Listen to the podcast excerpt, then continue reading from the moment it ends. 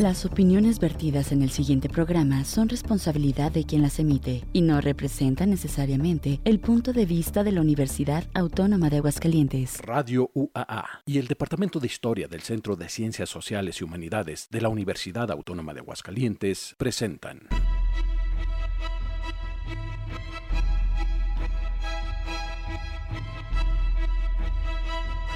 La terca memoria. Historias para contar.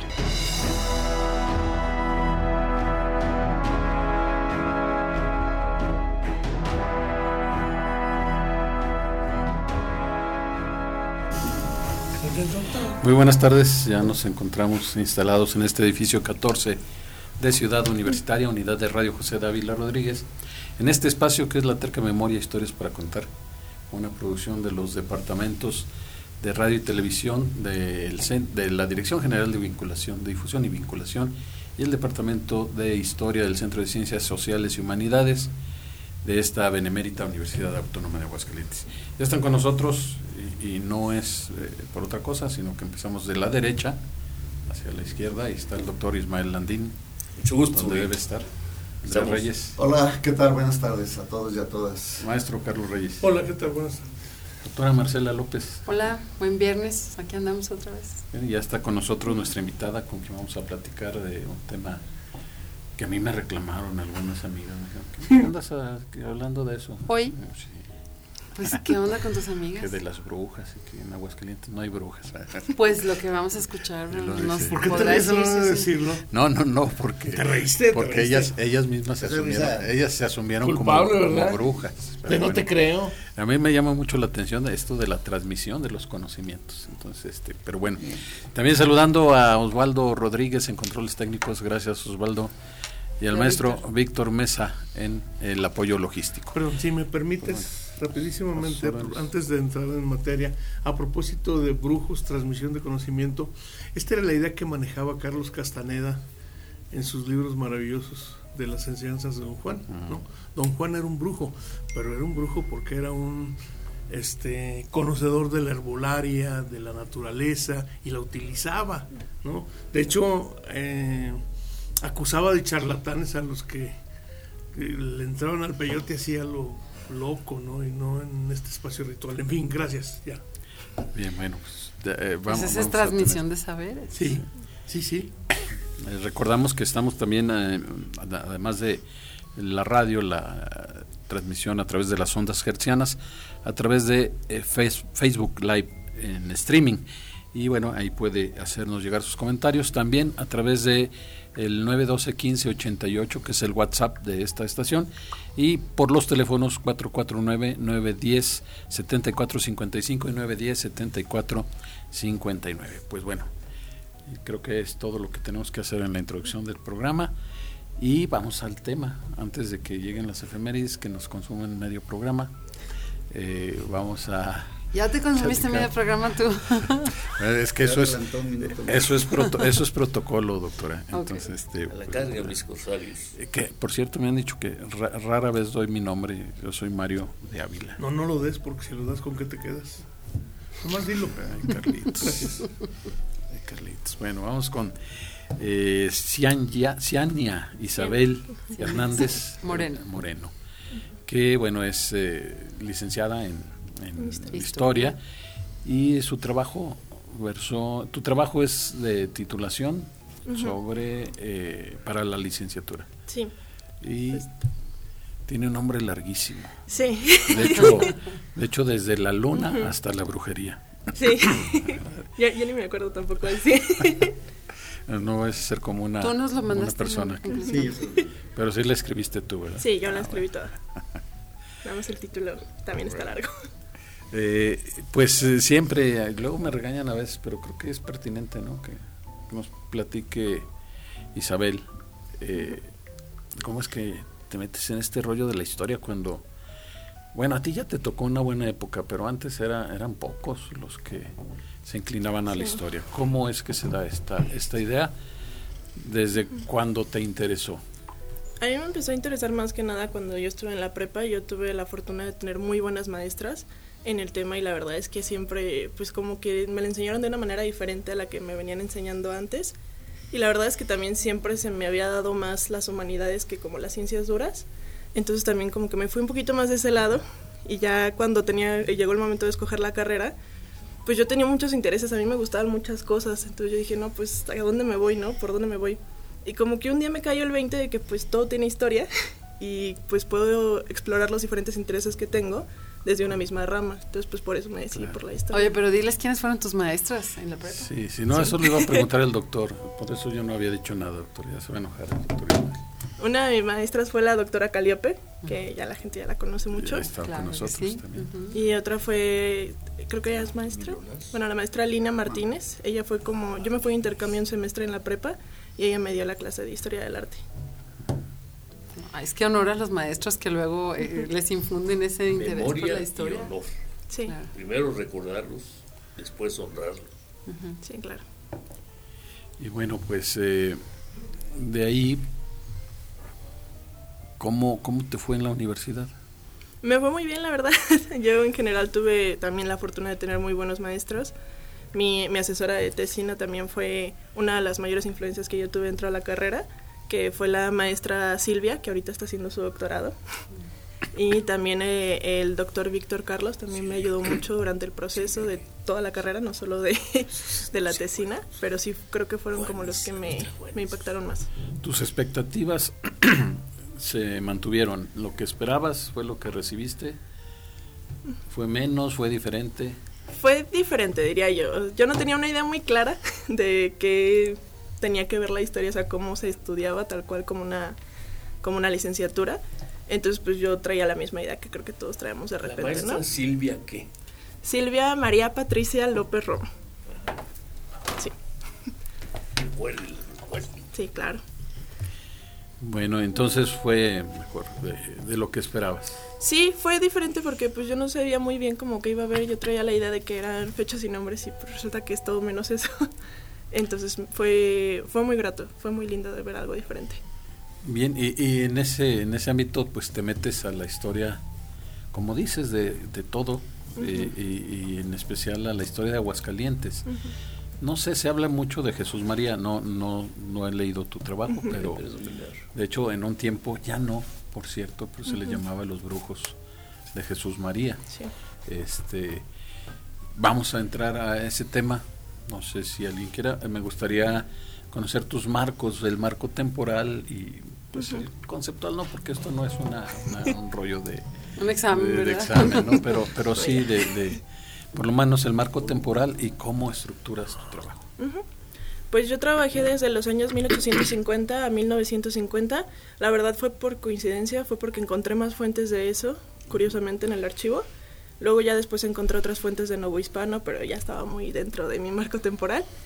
Y también pues yo lo estructuré un poquito alrededor de, de una versión más flexible de la brujería. O sea, yo no dije así como de, ay, puros hechizos y maldiciones. También me adentró un poquito a la arbolaria, como también nos mencionaban. La, los dogmas religiosos también, como estos se meten dentro del sistema simbólico cultural de Aguascalientes, con católicos que siguen haciendo como, como ponerles el, el hilito rojo para el mal de ojo y cuestiones así como pueden coexistir. Estamos con un científico que luego decir de la herbolaria, un científico de la medicina que puede decir de la herbolaria nada, pero sin embargo yo tengo una anécdota que nos platicó. A mí me tocó hacer también un trabajo en video cuando estaba estudiando la carrera con Agapita, no sé si la... Eh, de Jesús María. De Jesús María. De hecho, le hizo eh, una barrida a un compañero, pero hace como 30 años de esto, más de 30 años. Y ella platicaba de un médico. No, pues no pasó nada. No pasó nada. Pero ella platicaba que era muy amiga de un médico muy famoso, que no voy a decir su nombre, pero conocido, que tuvo una hija, se fueron en todos lados, la llevó con ella y la salvó. Y este dice, siempre está al pendiente de lo que ocupo, me acaba de mandar un refrigerador y me, me, acaba de mandar una sala y siempre viene a ver cómo estoy. ¿De qué años estamos hablando? Estamos hablando de, eso debió haber sido en los finales de los ochentas, no, principios de los ochentas finales de los 70. Prácticamente. Sí.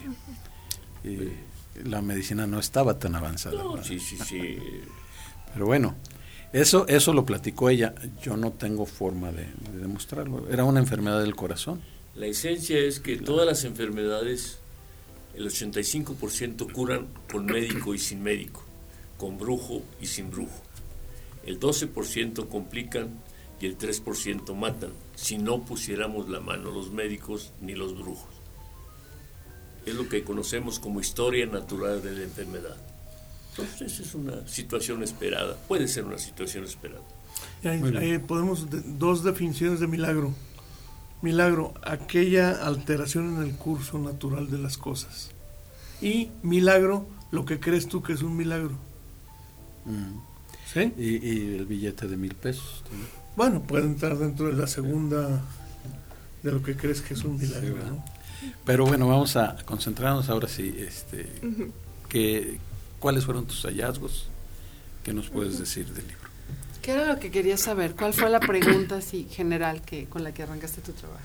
Ya cuando ya estuvo como trabajo como tal, yo quería saber cómo repercutían los conocimientos brujeriles dentro de la vida social de las mujeres de Aguascalientes. O sea, cómo se transmitían, por qué se transmitían, qué era lo que se, se compartían y cómo eso las ayudaba a sobrevivir a diferentes aspectos de su vida social y también de su vida pues normal, cotidiana. Entonces la, la- la influencia de la brujería en la sociedad en la- Ujú. y sobre todo en las mujeres. ¿Y Sí, solo la ciudad de. Aguascalientes o también encontraste cosas de los municipios, hablando de. Jesús María? Yo me metí en todo el estado Mm. y yo sí encuentro que pues hay una creencia mucho más latente en que estas cuestiones son verídicas en los municipios, pues sobre todo en mi temporalidad, ¿no? Que estaban un poquito más alejados de la ciudad, pero también dentro de la ciudad existían zonas donde se utilizaba bastante y se creaban redes de apoyo alrededor de eso. Que, que, este, siempre que se mete uno en un tema local, pues te das cuenta que, que no es solamente de aquí. O sea, el tema, el tema de la brujería con ese nombre o Ujú. con otros, pues ha existido prácticamente Claro. desde que se ha civilizado. ¿Tú qué referencias encontraste como para inspirarte en, en tanto en conocer como en explicar el tema local? Es decir, ¿qué, qué obras encontraste previas a tu, a tu investigación o, o al principio de tu investigación? Pues de Aguascalientes en realidad no hay tanta información, el que lo ha trabajado más es el doctor Plasencia, pero él lo trabaja desde el punto de vista sociológico. sí. Entonces como que no encontré mucho, encontré un poquito más de herbolaria, pero en realidad no tanto. Yo sí me tuve que ir más a las cuestiones nacionales y también globales. Ujú. Agarro fuentes desde desde Michelet y Ginsburg y así para ir como haciendo mi caminito Sí. hasta llegar aquí a lo local. Kingsburg es, es el, el esotérico, ¿no? El queso y los gusanos. El queso y los gusanos. Cierto. Esotérico. No, es que, es que perdón, hay, hay, hay, hay un... Él conoce a otro no, no, no, no, no, no, es- no, hay un, un, un médico, de hecho, de hecho es hermano de Edith Elch, y una bruja pachita que cura con las manos, que también hay muchos testimonios de que opera sin instrumental. Eh, con buena voluntad y, Y algo Ginsberg. La que veía es- presidentes. Había una pachita que veía presidentes. Supuestamente, sí, es... Claro, digo, pues no tenemos... ¿Y cómo empezaste a, a- cómo, cómo encontraste alguna definición que te convenció de lo que es una hechicera? Brujería. Una brujería. Pues yo sí, eh, yo como la brujería yo la busqué, pues parte de lo inicial, ver, definir qué es la brujería porque es parte de mi objeto de estudio. Pues vi que no hay una definición como tal, entonces yo hice como una propia para trabajar, que era lo que incluía las cuestiones de medicina tradicional, de herbolaria y de magia, del concepto de magia como tal, que incluye los hechizos y maldiciones. ¿Y eran calificadas con el nombre que le pones a tu tesis o, o tú lo, se los adjudicaste con ese nombre? ¿Se los daban en el tiempo en que tú lo estudiaste, 1850 me parece? Ujú, 1850. En los 1850. documentos así sale. A veces sí. En algunos, o sea, yo nunca pongo de que a las que en- algunas sí las llamaban así directamente, era bruja y de hecho por eso usualmente las mataban, de que era bruja y por eso la maté, pero otras no, extra- otras eran como simplemente mujeres que hacían uso de esos conocimientos, por eso yo me voy como a lo más amplio y digo, no tiene que ser una bruja como tal, tiene que ser una mujer que esté utilizando el conocimiento brujeril para yo considerarla dentro de mi investigación. Muy bien. Pero Tenemos que hacer nuestro primer corte musical. Yo también me quedé igual. Pablo Milanés eh, mañana estaría cumpliendo 81 años si no es que se nos hubiera ido hace un año y tres meses y vamos a escucharlo. También lo invito a escuchar mañana el programa Sin Fronteras Iberoamérica que será sobre Pablo Milanés. Tenemos el tema para vivir con Pablo y con Aide Milanés.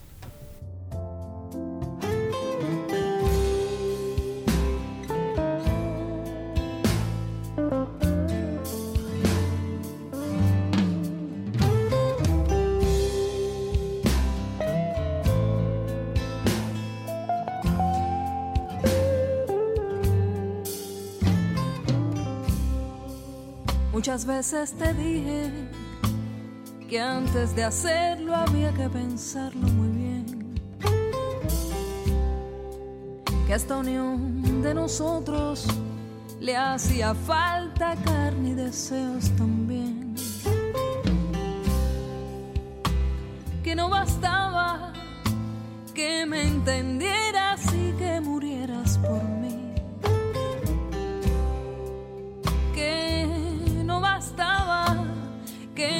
fracasos yo me refugiara en ti. Y ahora ves lo que pasó, al fin nació. Al pasar de los años, el tremendo cansancio que provoco en ti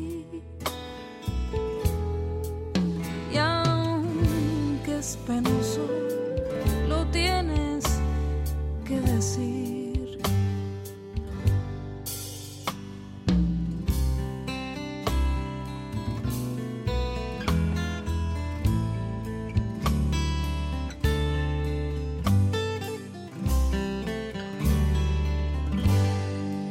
Por mi parte esperaba que un día el tiempo se hiciera cargo del fin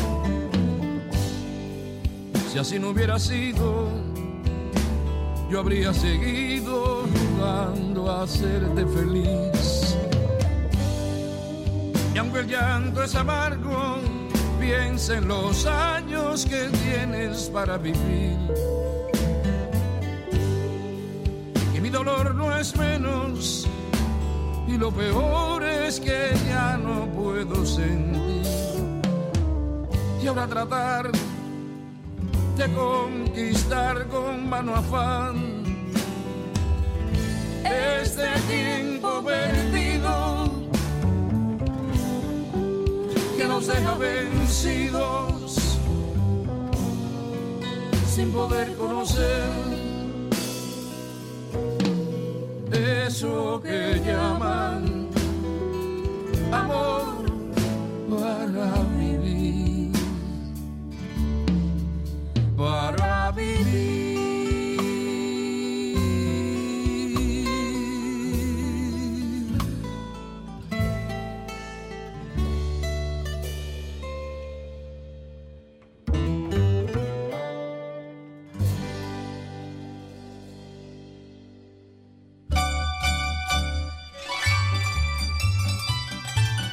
El día a día en la historia. La historia con el cronista Carlos Reyes Agüe.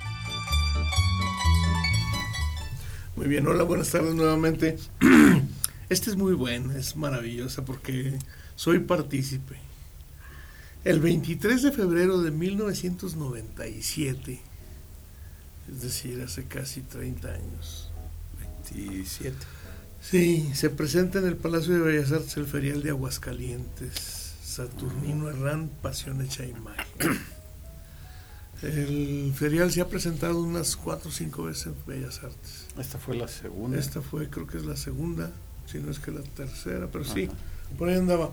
Y digo que fui partícipe porque ese año yo escribí el guion, entonces me tocó ir con la bola, me tocó ir al lado, en el camión al lado del señor José Dávila Rodríguez, y me tocó este hacer un recorrido por el Palacio de Bellas Artes, que es una experiencia inolvidable, ¿no? El ver Bellas Artes por dentro, ¿no? En el foro, eh, los camerinos, tras bambalinas, este, El telón de cristal. Sí, este, sí, sí, sí, todo eso. Y, bueno, desde luego escuchar los textos en la Catedral del Arte Mexicano, este, Gracias, eso es todo.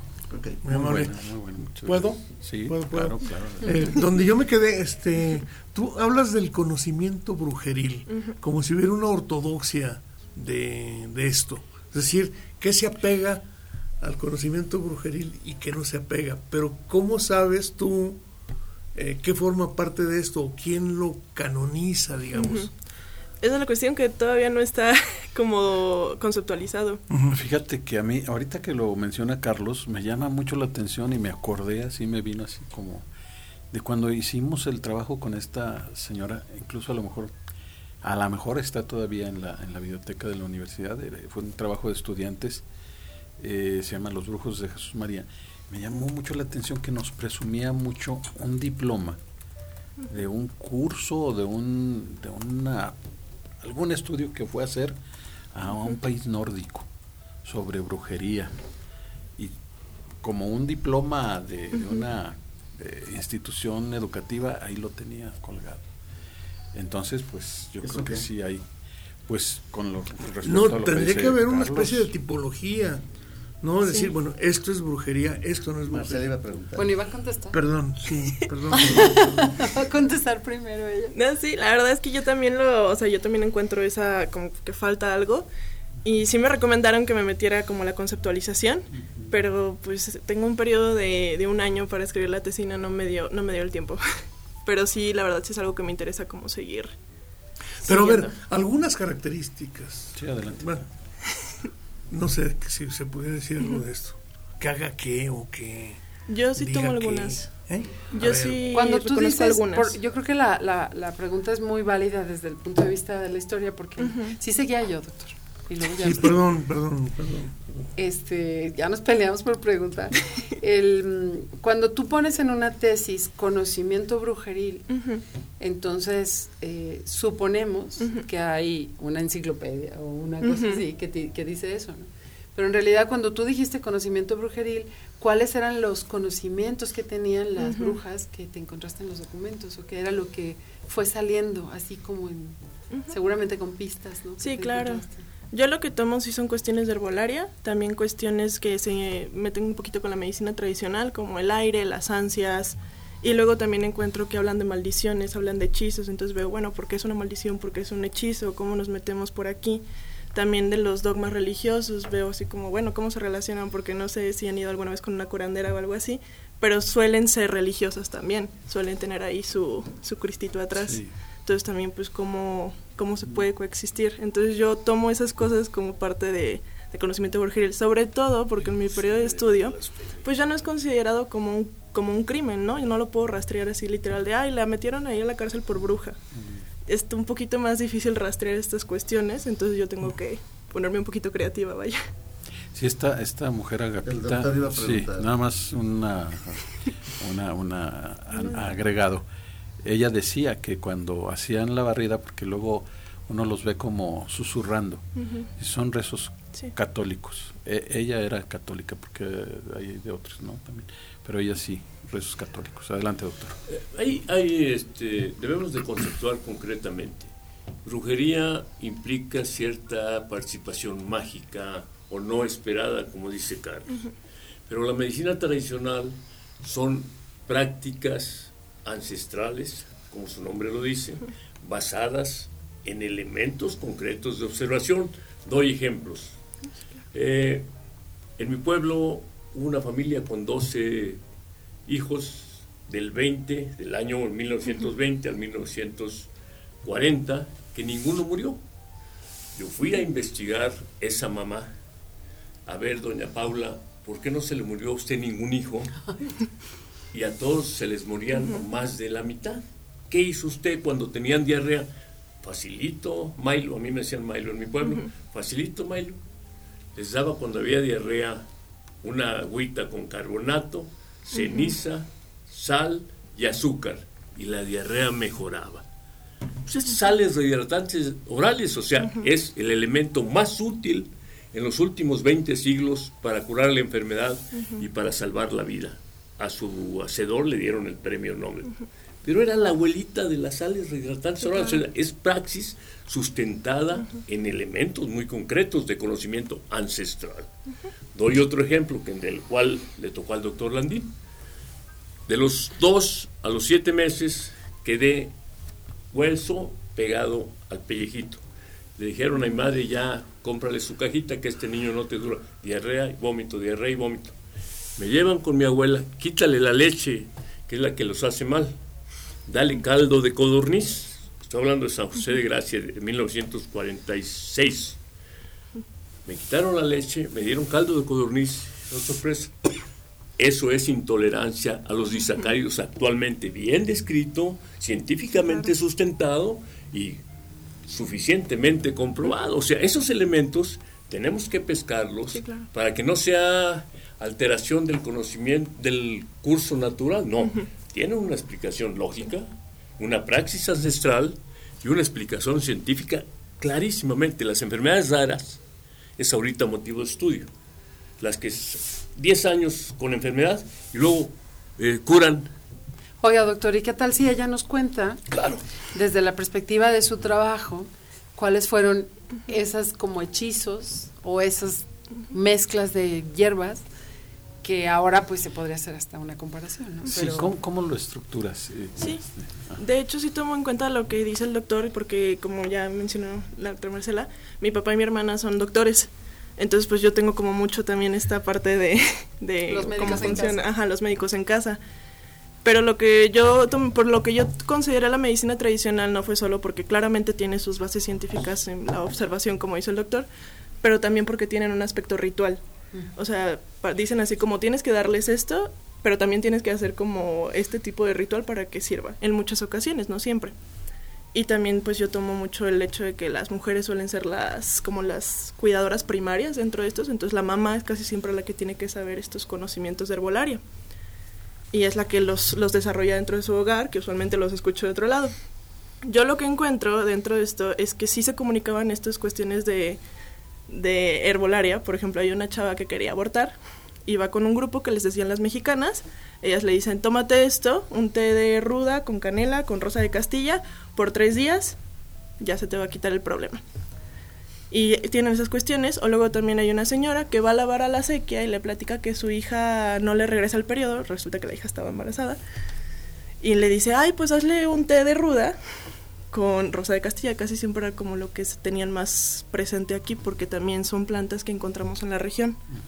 Y ya le hizo el té y pues resulta que pues, tuvo un aborto. Entonces, usualmente también se concentraban más para cuestiones así transgresoras, se podría decir, como los abortos y la sexualidad femenina, es donde se transmiten más y se transmitían en los espacios de sociabilidad femenina, como es la cocina, la sequía, todas estas cuestiones. Sí, para donde lavaban la ropa, donde cocinaban, donde compraban, claro. el mercado. En las vecindades, cuando vivían solas, que tenían como estas redes de apoyo entre ellas, y así se lograba. Cuando decías que iba también hacia la brujería, los usos que hacían las mujeres, estas cuestiones de amorosas también, supongo. Claro. Pero de eso vamos a platicar más adelante porque tenemos que hacer una pausa, pero antes... Sí, saludos, muchísimas gracias, Armida Alonso, firmes. Hola, ¿Qué, tiene que? Pasando lista. Eh, Sergio Ramírez, Brenda Reséndiz, eh, Laura Olvera, que por cierto se acaba de recibir. No, la semana que entra. Ah, eh, todavía no se recibió. bueno, pero ya tiene la tesis. Ya, Tenemos que invitarla a que venga y nos platique. ¿no? Este, gracias por su... Y ahora no está Sosa, fíjate. Me extraña. No le gustan las brujas, yo Saludos a Sosa. Pero es extraño porque le gustan los cadáveres, ¿no? sí. Pero fíjate, una, una parte que igual, no sé, eh, estás encontrando los casos como muy graves y tal vez todo esto de la herbolaria que usan las mamás, pues no salen los documentos judiciales. No, pero, sí salen algunas cosas. Ah. Luego sí es como que le dolía la panza o así. Sí, tenemos que ir a la pausa y regresamos con esto.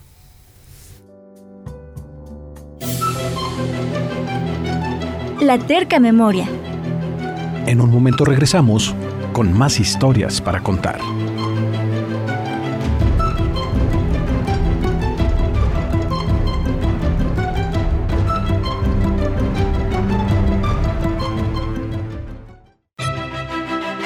La terca memoria. Regresamos, tenemos más historias para contar.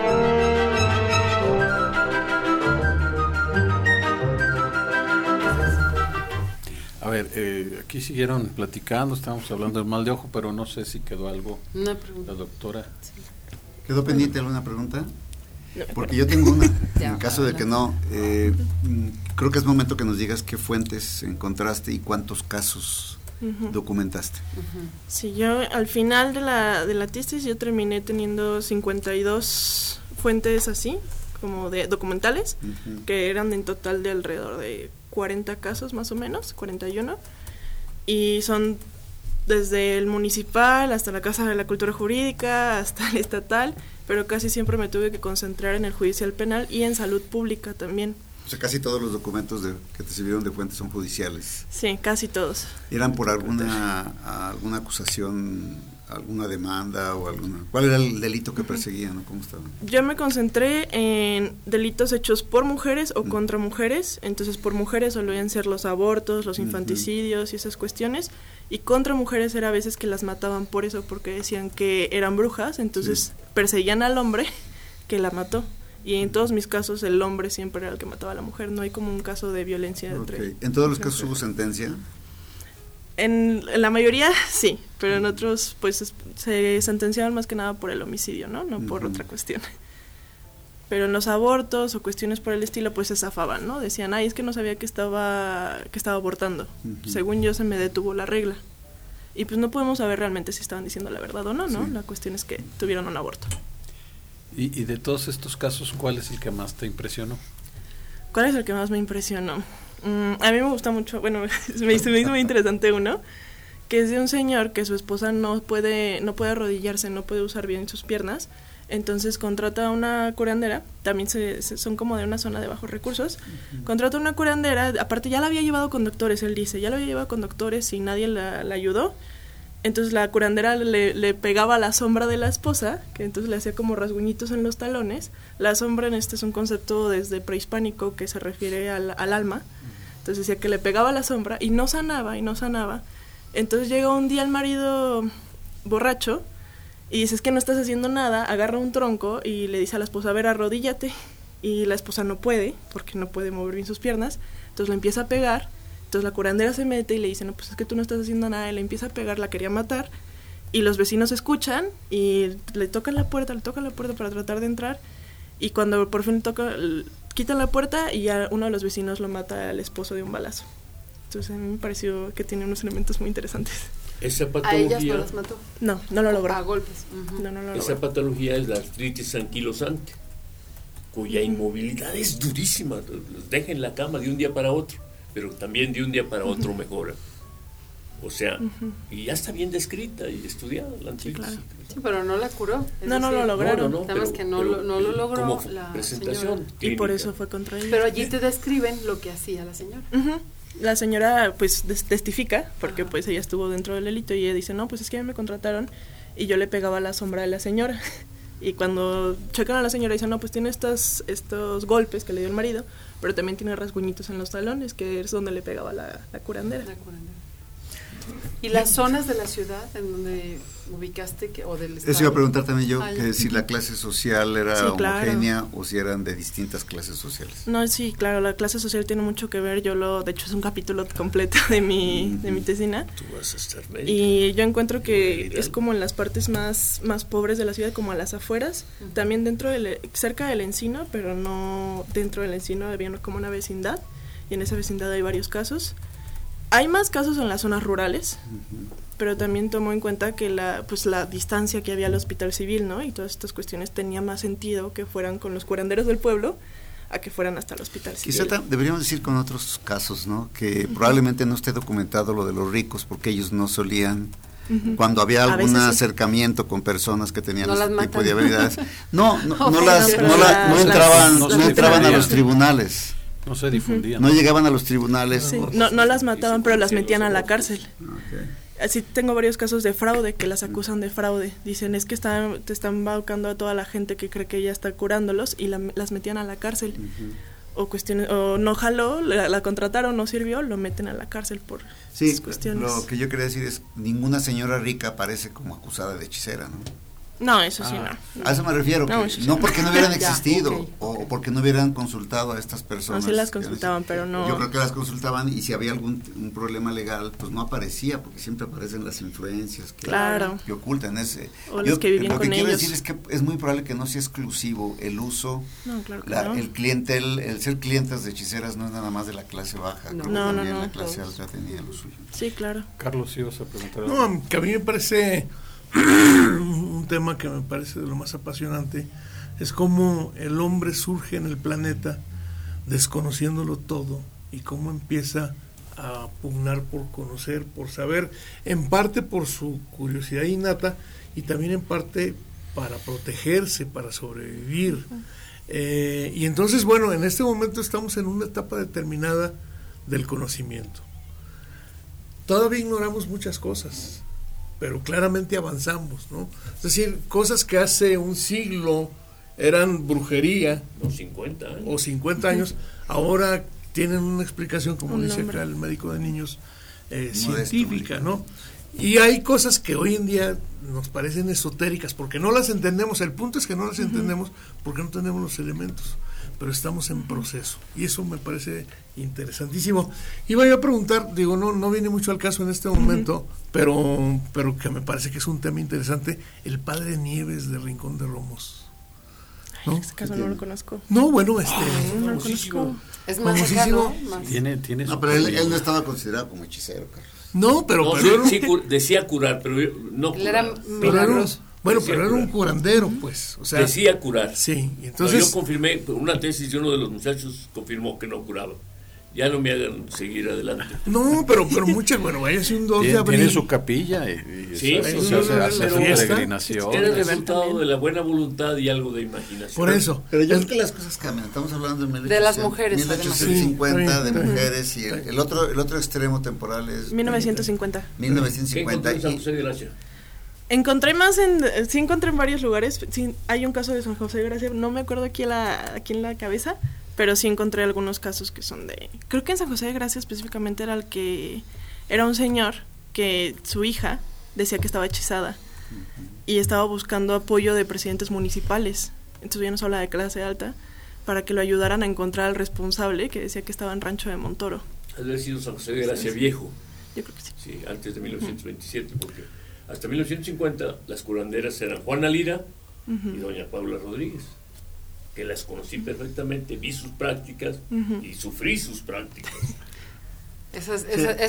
Habría que ver como que seguramente, a propósito de San José de Gracia, seguramente el hecho de que tengan antecedentes de ser pueblos de indios, en el caso de Jesús María y San José de Gracia, tiene una conexión que trasciende con el paso de los años. Cierto, Andrés. Sí, y de verdad de, Jesús María sí hace, hizo en tu tesis honor a su a, este nombre que le daban. En mi tesis casi no. Sí, sí tiene algunos casos, pero no no hay como muchos. No escuchaste de Agapita, por ejemplo. no, es que yo no me metí mucho. pensé en meterme a historia oral para encontrar como este tipo de testimonios, pero la verdad es que como ya les dije, pues era un tiempo muy delimitado. Oye, una, una cosa que yo he visto en algunos videos sobre brujas y la Inquisición, que bueno, es antes que lo tuyo, es que muchas señoras de la clase alta iban con las brujas para que les ayudaran a tener bebés porque eh, no se podían embarazar del marido, ¿verdad? Y entonces eh, necesitaban tener el hijo varón para pues para continuarle el linaje tal. Y mm, hubo veces que no funcionaba y entonces encarcelaba, como dijiste, encarcelaba a la bruja. ¿Te encontraste algún caso así de una mujer que quisiera, o sea, que hubiera ido para que le ayudaran a, a, concebir? A concebir, que dieran hierbas y cosas y eso. Encontré puros casos de, de, abortos. Había una que decía que se tomó una, unas hierbas para mantener el feto dentro porque no tenía comida entonces ella decía, yo me tomaba un, té para mantenerlo, pero pues no, no estaba comiendo, ¿no? No podía mantenerlo, no, no estaba nutrida. Pero en realidad no encontré tanto eso, porque en general no hay tantos casos de, no encontré muchos casos de clase alta. Lo encontré más que la clase alta iba con ellas como una manera de entretenimiento. O también yo tomo el espiritismo como parte de una práctica que ellos toman como una clase de magia alta que lo toman como esto sí es verídico y lo que ustedes dicen no es verídico. ¿Y el tema de los enamoramientos? De los enamoramientos. que para que se enamore de mí o para que se desenamore de aquella. Hay más casos de para deshacerse del marido. Ah.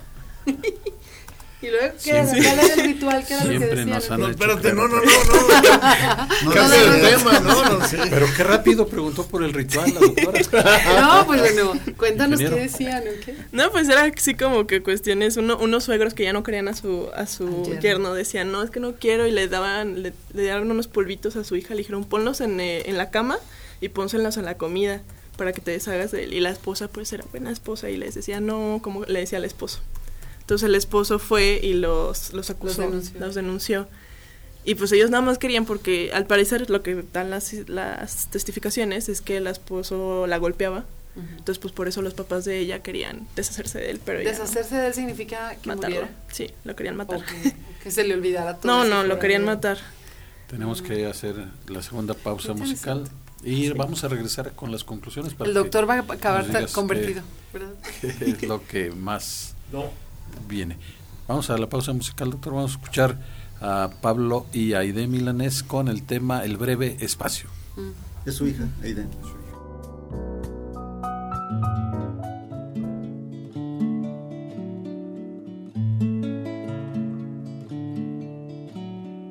Todavía quedan restos de humedad. Sus olores llenan ya mi soledad. En la cama su silueta se dibuja cual promesa de llenar el breve espacio en que no está.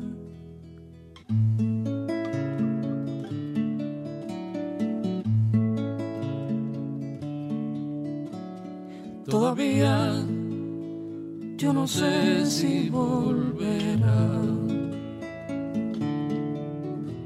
Nadie sabe al día siguiente lo que hará.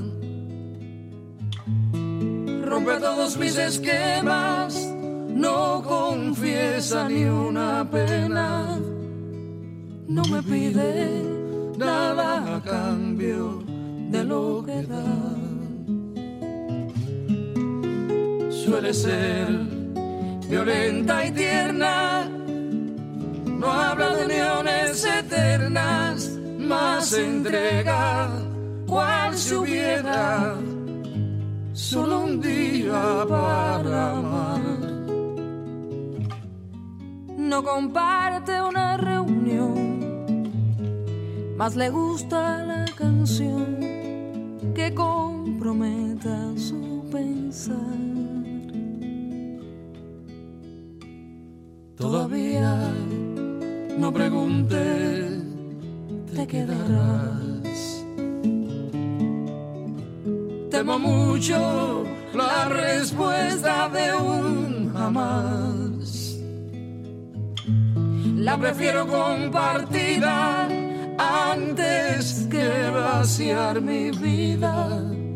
No es perfecta, más se acerca a lo que yo simplemente soñé.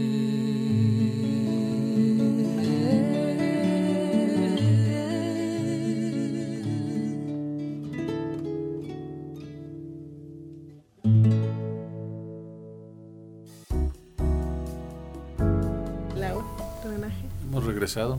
Y bien seguido, ¿eh? Pues estamos ya en, en el último bloque y pues es momento de las conclusiones. La- las preguntas casi siempre en este espacio es, bueno, ¿qué, qué te deja? ¿Cómo englobas todo tu trabajo? ¿Y qué sigue en, en ti? ¿Vas a seguir sobre ese tema? ¿O el panorama es muy amplio en cuanto a los historiadores? Tú lo dijiste Sí. al inicio. ¿Qué otras cosas, qué otras inquietudes tienes? Pero primero, eh, la conclusión de este trabajo. ¿Qué te dejó? Pues yo concluyo primeramente que sí, claramente hay un factor de, clase social dentro de la concepción misma de la brujería, el imaginario que se crea alrededor de la misma. También el hecho de que tenemos que contar con un sistema simbólico cultural muy flexible para poder tener que coexistan las cuestiones de religión a lo largo también de las cosas de brujería. Y también concluyó que pues las mujeres que utilizaban estos conocimientos primeramente eran mujeres trabajadoras, solteras o viudas, de clase baja con acceso restringido o nulo a los accesos de salud tradicionales. Entonces veo que tienen esta necesidad de recurrir a estos servicios y de compartir esto, estos saberes entre ellas para pues sobrevivir básicamente. Sí, claro. Y transmitidas, sí. sí. claro, usualmente de madres a hijas. Sí, doctor. Yo sugeriría, este, es bueno, pero predomina de 1950 a 1950 deben de predominar aspectos papelológicos, o sea, de consulta papelológica. Me gustaría que hubieses consultado a los mayores de 90 años en las poblaciones de Jesús María. Los mayores de 90 años, en 1925, 30, 40, 50, les tocó enfrentar esta posibilidad de curación. Y son testimonios indiscutibles. Claro, claro, sí quería hacerlo. Y no los hiciste, ¿verdad? No, es que era...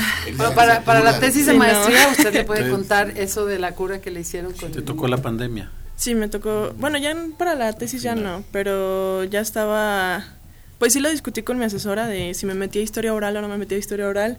Ella me dijo, depende qué tanto te quieras complicar la vida, porque pues por ejemplo con las brujas pues tienes que ganarte su confianza, ¿no? Para que te cuenten las cosas y todo eso.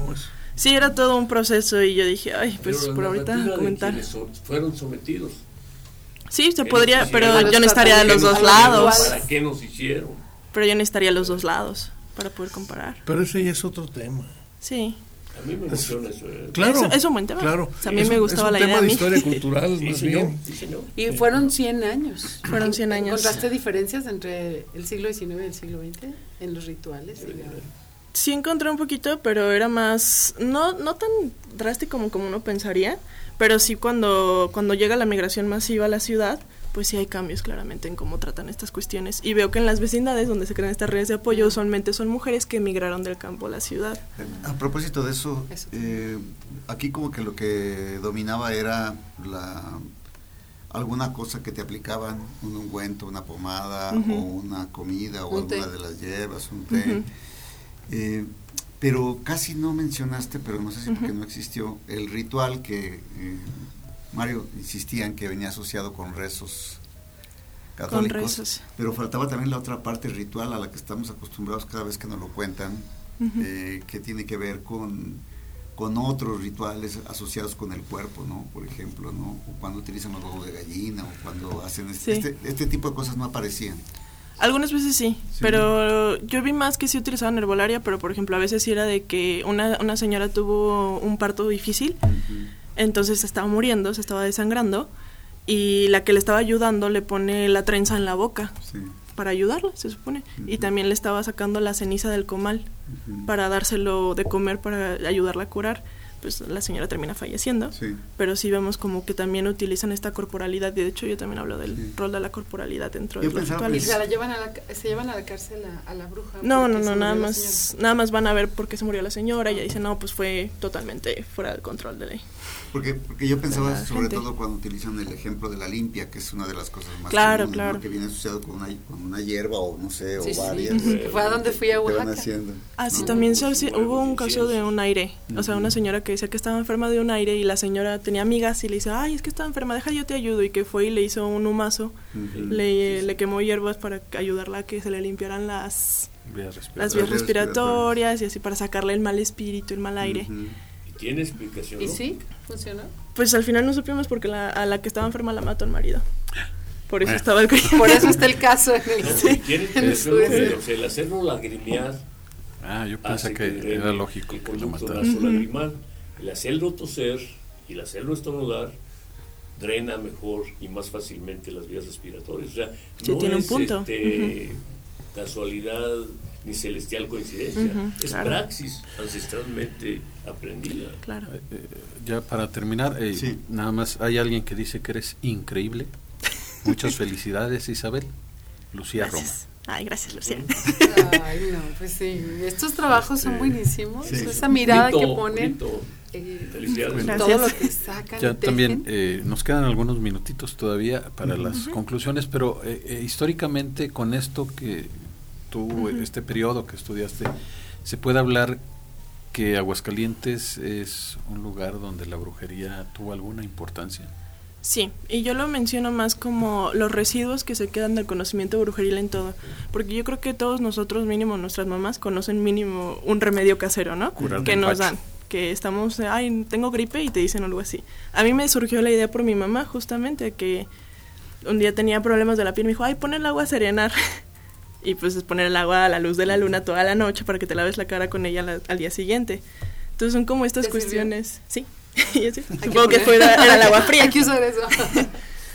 Entonces son como estas cuestiones y también creo que vale mucho la pena seguir buscando más porque de estos periodos, el periodo que yo estudié casi no se busca de la brujería, ¿no? Casi siempre es novohispano. Y es el siglo XX que hemos dicho que falta. Sí, y probablemente el novohispano esté relacionado con la Inquisición, claro. que, son los, que son los casos judiciales. Un poquito más fáciles de rastrear, yo sí, me tuve que echar una chamba muy, muy pesada. Seguramente el doctor va a decir que es, este, tiene explicación lógica, pero bueno, la cura de empacho es algo que las, las viejitas siguen haciendo, ¿no? Claro. Usaban, que les hacen así en la espalda, ¿no? Sí, claro. primero les soban el estómago y luego les jalan el cuero. El en pellejo la espalda, de la espalda, los chiquitillos. Es secundario a la movilización intestinal. El intestino de un niño de un año mide 1,80 metros. El suyo mide dos y medio. Cuando usted está viajando prolongadamente, se inmoviliza. Entonces se empacha y se distiende. Igual sucede con un niño con siete cobijas. No lo movilizan, se empacha y se distiende. La movilización, el masaje, la sobada y la estirada para que llore. o sea, esa, esa y luego el carbón. Tiene explicación, esa es crueldad. Tiene explicación fisiológica, claro. Pero que tiene el, el, el, jalón del pellejo sí, es, pues lo hace llorar. Pero nomás es para, para no, Cuando usted moviliza el tórax, moviliza también el abdomen.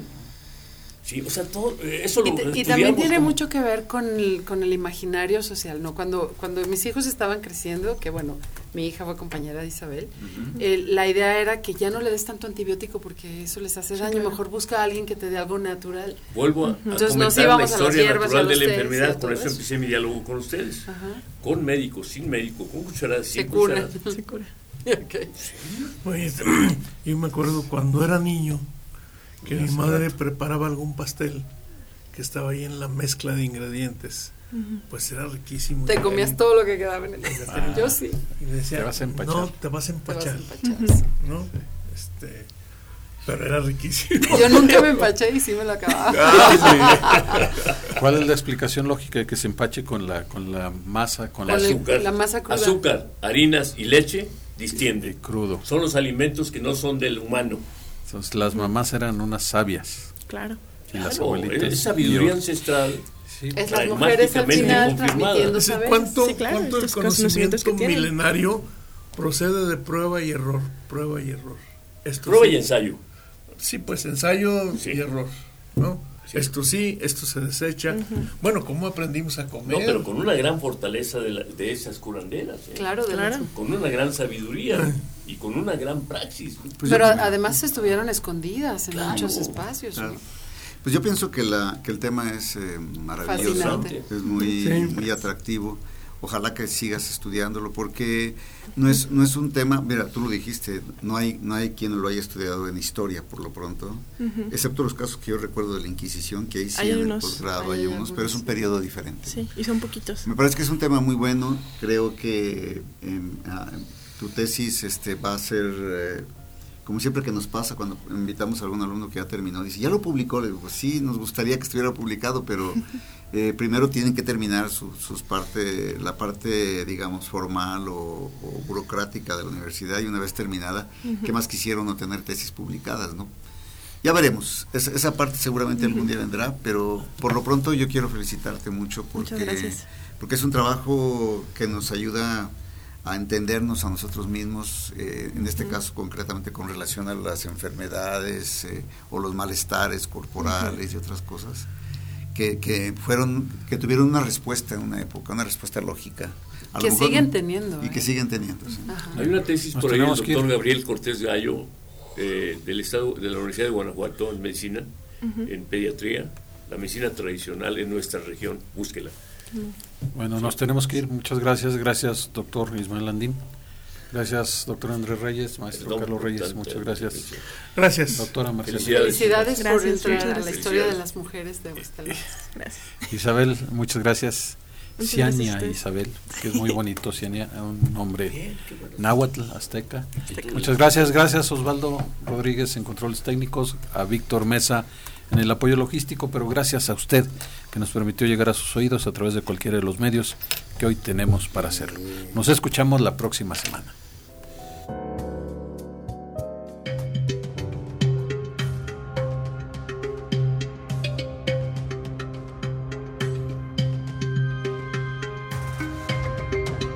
Radio UAA y el Departamento de Historia del Centro de Ciencias Sociales y Humanidades de la Universidad Autónoma de Aguascalientes presentaron